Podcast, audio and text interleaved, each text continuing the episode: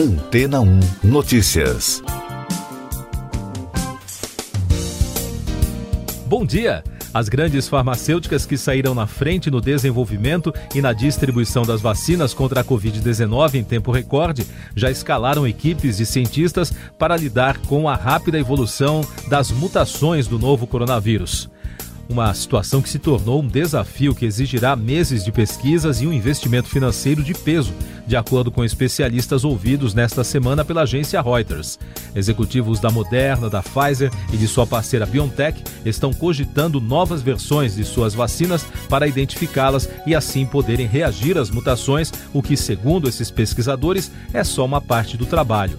Os infectologistas indicaram que uma rede global de vigilância precisa ser montada para verificar as variantes, determinar qual nível de anticorpos será necessário para proteger as pessoas da Covid-19 e quanto as vacinas precisam ser alteradas.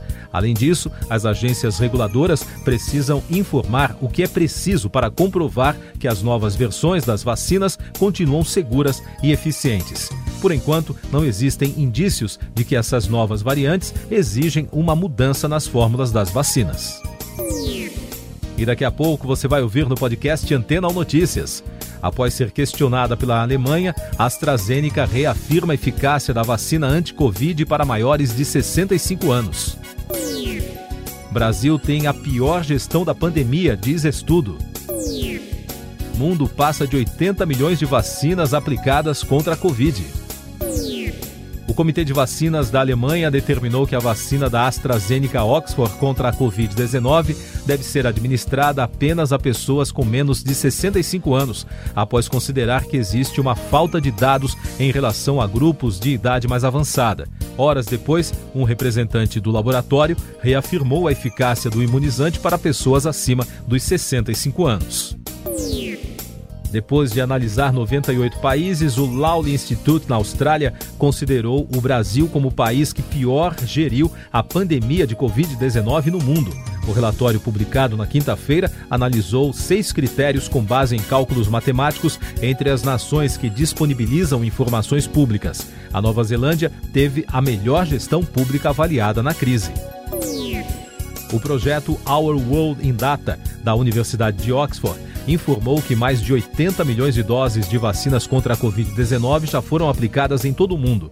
De acordo com o levantamento, os Estados Unidos lideram a corrida pela vacinação com 23 milhões 570 mil doses aplicadas até o momento, enquanto a China se aproxima da liderança, com 22 milhões 770 mil doses aplicadas. Essas e outras notícias você ouve aqui na Antena 1. Oferecimento Água Rocha Branca. Eu sou João Carlos Santana e você está ouvindo o podcast Antena ou Notícias. O Brasil vacinou até quinta-feira mais de um milhão e meio de pessoas contra a Covid-19 em 22 estados e no Distrito Federal, conforme dados do portal Covid-19 no Brasil. São Paulo, Rio de Janeiro e Bahia lideram o ranking de doses aplicadas. Na lista global, o país está na posição de número 21. Também na quinta-feira, em 24 horas, o país registrou 1.439 mortes pela doença. É o terceiro maior registro desde o início da crise. Rio começa a vacinar idosos na próxima semana. O município do Rio de Janeiro vai começar a vacinar idosos a partir da próxima segunda-feira. A campanha mobilizará 236 clínicas da família, centros municipais de saúde e pontos drive-thru. Outras três capitais já iniciaram a vacinação de idosos que não estão em asilos: Fortaleza, Pernambuco e Porto Alegre. O Procon de São Paulo pediu informações à empresa Serasa Experian sobre o vazamento dos dados pessoais de mais de 223 milhões de brasileiros. No começo da semana, a Secretaria Nacional do Consumidor, Senacom, notificou o órgão e deu 15 dias para explicações sobre a origem dos dados. A Serasa negou que seja a fonte dos dados. O governo do Amazonas apresentou nesta semana os detalhes do auxílio emergencial de 600 reais que será concedido a famílias vulneráveis a partir de fevereiro. A medida vai beneficiar 100 mil famílias em condições de extrema pobreza, com quatro ou mais pessoas que já estavam inseridas no cadastro único para programas sociais do governo federal. A economia americana teve pior desempenho em 74 anos em 2020. O Departamento de Comércio dos Estados Unidos informou que a economia do país encolheu 3,5% no ano passado. É a maior queda desde 1946, após o final da Segunda Guerra Mundial. O resultado veio abaixo da projeção do Fundo Monetário Internacional, que apostava numa queda de 4,3% do PIB americano. A cooperação econômica entre os Estados Unidos e a União Europeia entrou na pauta da conversa nesta semana entre o novo secretário de Estado americano, Anthony Blinken, com o seu homólogo europeu, Joseph Borrell. Na ligação telefônica, os dois abordaram ainda a pandemia de Covid-19 e a mudança climática. Blinken tomou posse como secretário de Estado na última quarta-feira. Funcionários do Banco do Brasil se mobilizaram para uma paralisação em todo o país nesta sexta-feira em protesto ao plano de cortes de custos da instituição. O objetivo é pressionar o banco a desistir da reestruturação que prevê o fechamento de 112 agências e o desligamento de 5 mil funcionários no primeiro semestre deste ano. CNT nega apoio à possível greve dos caminhoneiros. A Confederação Nacional do Transporte afirmou que é contra o movimento grevista dos condutores convocado para a próxima segunda-feira. Em nota divulgada na quinta, assinada pelo presidente da entidade, Vander Costa, a confederação diz que não apoia nenhum tipo de paralisação de caminhoneiros e reafirma o compromisso do setor transportador com a sociedade. A porta-voz da Casa Branca, James Psaki, informou que o Brasil será um parceiro fundamental na cúpula global sobre o clima anunciada pelo presidente dos Estados Unidos, Joe Biden, para o dia 22 de abril. Além disso, a representante do governo americano afirmou que o país estará presente nas discussões de combate às mudanças climáticas. O Serviço Diplomático Brasileiro fechou o escritório na capital da Espanha com um surto de Covid-19 após um evento na embaixada em Madrid. O Ministério das Relações Exteriores informou que um servidor testou positivo no último dia 23 e entrou imediatamente em quarentena. E para resguardar os demais servidores, o posto passou para o regime de trabalho remoto até o próximo dia 8 de fevereiro. Rússia envia Sputnik V à Argentina e à Bolívia. O país despachou 240 mil doses da vacina contra o coronavírus para as autoridades argentinas e bolivianas na quinta-feira, segundo o Departamento de Saúde da Argentina. A Bolívia, que receberá 20 mil doses da remessa, será o segundo país latino-americano a distribuir a vacina russa. A Argentina já recebeu duas remessas, cada uma com 300 mil doses.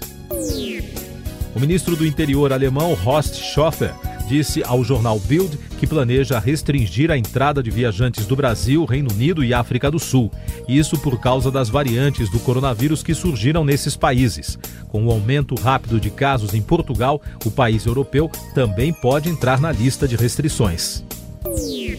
O governador do Piauí, Wellington Dias, que é coordenador do Fórum Nacional de Governadores, disse que o grupo cobrou do governo federal um cronograma detalhado de vacinação contra a Covid-19. Além disso, os governadores também pediram uma ação organizada entre Brasil e Índia para a compra e entrega de vacinas para o Butantan e para a Fiocruz. Força Tarefa resgatou mais de 900 pessoas em situação análoga à escravidão no Brasil em 2020 uma ação conjunta realizada em 22 estados e no Distrito Federal por vários órgãos federais, como a Polícia Federal, Ministério Público Federal, Ministério Público do Trabalho e Defensoria Pública da União, conseguiu libertar no ano passado 942 pessoas em condições semelhantes à escravidão e mais de 110 trabalhadores na mesma situação entre 18 e 28 de janeiro. A força-tarefa Operação Resgate contou com policiais federais, auditores fiscais, procuradores, defensores e membros do Ministério Público. Um levantamento do Instituto Reuters e da Universidade de Oxford, no Reino Unido, mostrou que mulheres e homens consomem notícias e interagem com elas de maneira diferente. Entre os fatores usados para análise entraram temas como a dupla jornada de trabalho e a violência de gênero. A pesquisa investigou a audiência de veículos de comunicação em 11 países.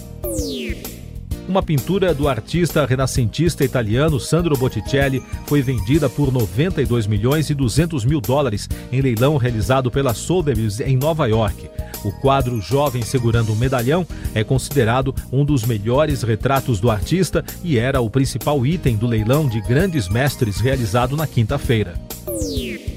Você confere agora os últimos destaques do podcast Antena Notícias, edição de 29 de janeiro, sexta-feira o governo dos Estados Unidos anunciou o envio de ajuda ao estado do Amazonas, que vive um aumento no número de casos da Covid-19.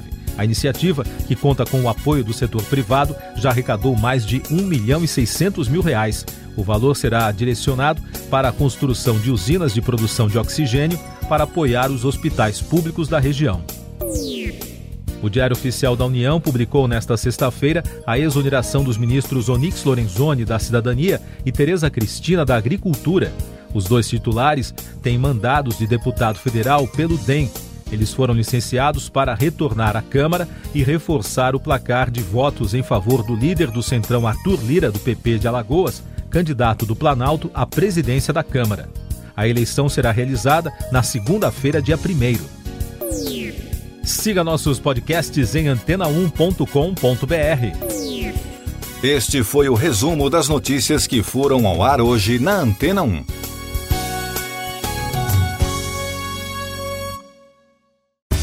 Depois de tanto conteúdo legal, que tal se hidratar com água rocha branca?